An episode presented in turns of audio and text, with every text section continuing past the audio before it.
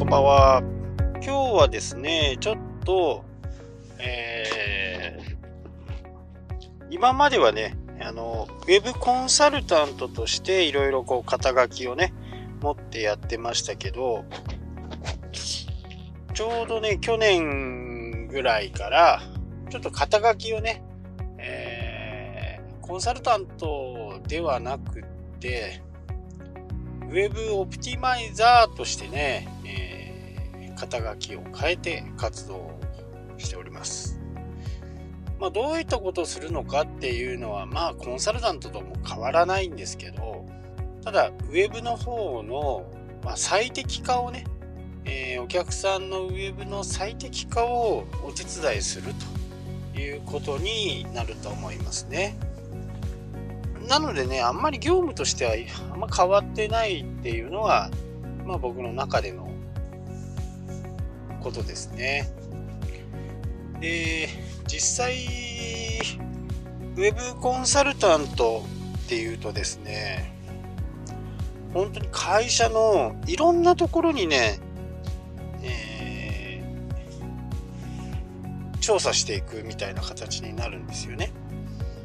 まあ場合によっては発送状況とかね、えー、梱包の仕方とか、店舗があれば店舗の中のね状況とかスタッフさんと話してみるとか、えー、それなりの方向性を出すのにもそこそこの時間がかかります。で、えー、っとですね、そのウェブだけで、じゃあ仮に EC サイトとか、そこで注文を受けるまでとか、ウェブによって来店する入り口までという風な形の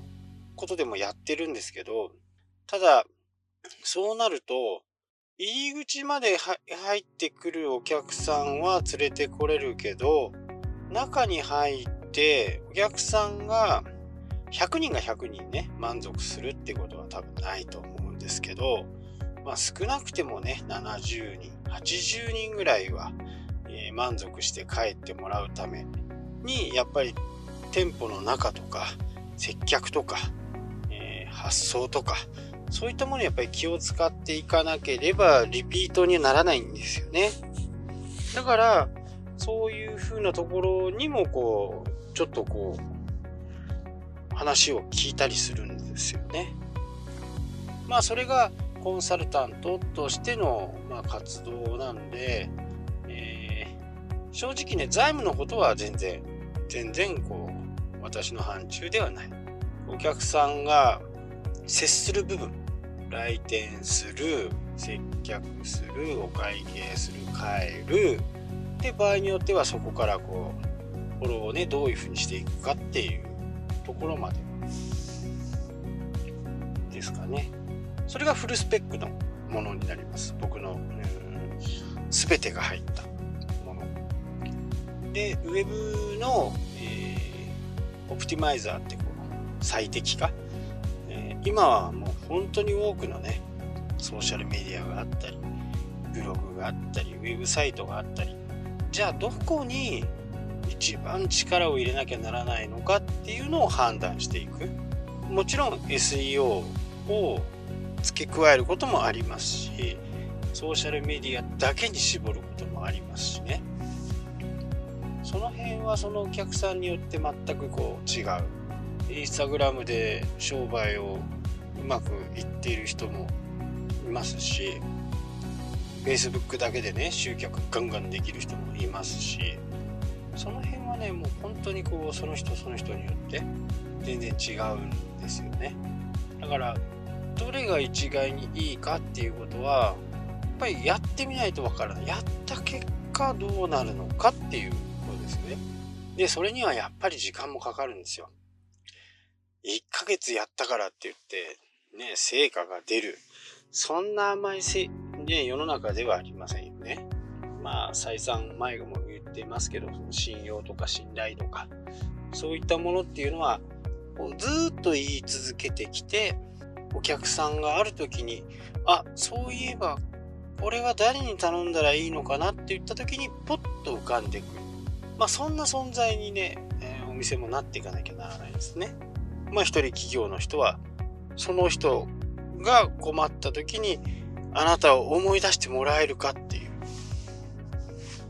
これがすごく重要で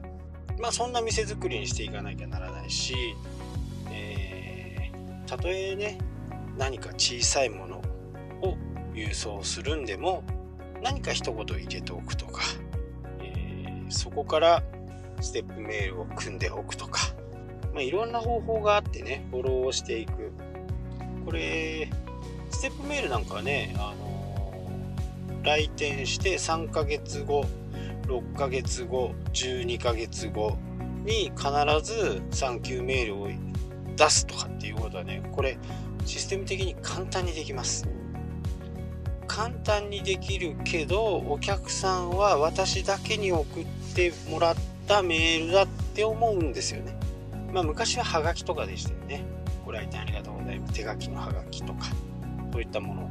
でしたけどやっぱりそれがメールになってメールアドレスのえー、っとメールのね、えー、メールマガジンの重要性っていうのは僕ずっと言ってきてますけどても大切です。実店舗にとってはね本当にこう活用の幅が相当広がります。メールアドを取ってればね。でもちろんお客さんの方には、えー、メールを登録してもらうとこんなことがありますよっていうやっぱりオファーを出しておく。でメールをメールマガジンをずっと続けてもらうと。まあここがねやっぱポイントですねまあ勝手に3ヶ月後そのお客さんが来て、えー、自分でメールアドレスを登録してステップメールを準備しておくと来店後の仮に今5月1日だとすると6、7、8、8月の1日。5月の1日に来店して、8月の1日、3ヶ月目になりましたよ。3ヶ月間使ってどうでしたか？その後おいかがいかがですか？みたいなメールが飛ぶと。で、また6ヶ月後、9、10、11に今度、えー、半年経ってご感想はいかがですか？何か不具合ありませんか？そういうメールをこう組んでいくんですね。まあ一日一日だとね、えー、ちょっとめんどくさいんで5月末で締めたらその一つ一つ一括りのやつは3ヶ月後で6788月の末ぐらいにまあ8月の20日ぐらいですかね20日ぐらいにメールが飛ぶような形を取っておくと5月20日までに来た人は8月の20日にメールが送られる。これだとこの、まあリストみたいな、うんと、いろいろ呼び方あるんですけど、その一つのリストメールマガジンのね、シナリオっていうんですけど、シナリオを1個、12個作っとけば12ヶ月分全部流れますよね。で、こんなことをね、えー、メールマガジンを導入したり、そしてウェブサイトに持ってくるのか Facebook を見てもらうのか Instagram を見てもらうのか Twitter を見てもらうのかブログを見てもらうのかこの辺をまあ的確にねコンバージョンを測りながら決定率どれが一番高いんだっていうのを調べてお客さんと一緒にねじゃあ今このこのサイトこのページが一番コンバージョン率が高いとじゃあこのこのページをもっともっと充実させていこう。まあ、しかしながら、いつね、えー、違うまたソーシャルメディアが出てくるかわからないですし、まあ、その辺はね、加味しながら、定期的にはこう、Facebook ページなりに投稿をかけていくと。まあ、これは自動でできるんでね、自動でできるんで、えー、一つのブログを書けば、Facebook、Twitter に全部流れていくと。まあ YouTube もね、いい例ですけど、YouTube なんかはこう、ハウツー動画なんかはね、すごく向いてるんで、ここに行きましょうとかっていう風なね、アドバイスをするっていうのがね、えー、私の、えー、まあ、肩書きがちょっと変わって、なんか、不思議なことをやってるっていう感覚になってるかもしれないですけどそんなことなくってまあコンサルタントってはコンサルタントなんですけどまあウェブがいっぱいになってきてねソーシャルメディアとか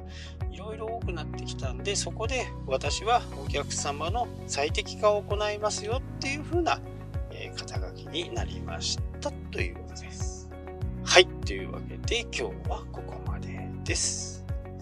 したっけ？